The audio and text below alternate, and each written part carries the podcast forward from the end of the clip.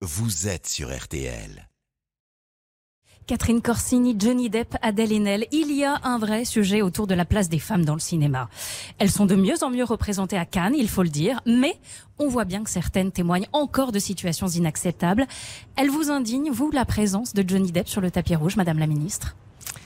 Elle me questionne. Mais euh, pour moi, euh, en tant que ministre, c'est très important de respecter la liberté de programmation Mm. euh, du festival. Si, imaginez si c'était la ministre de la Culture qui devait dire quel est le film qui doit être en ouverture ou qu'est-ce qui doit être dans la C'est pas votre sélection. C'est évidemment pas mon rôle. Et je trouve important que Cannes reste aussi cette caisse de résonance des débats de société, quels que soient euh, les choix. En fait, ils ont un impact politique, ils ont un impact sociétal.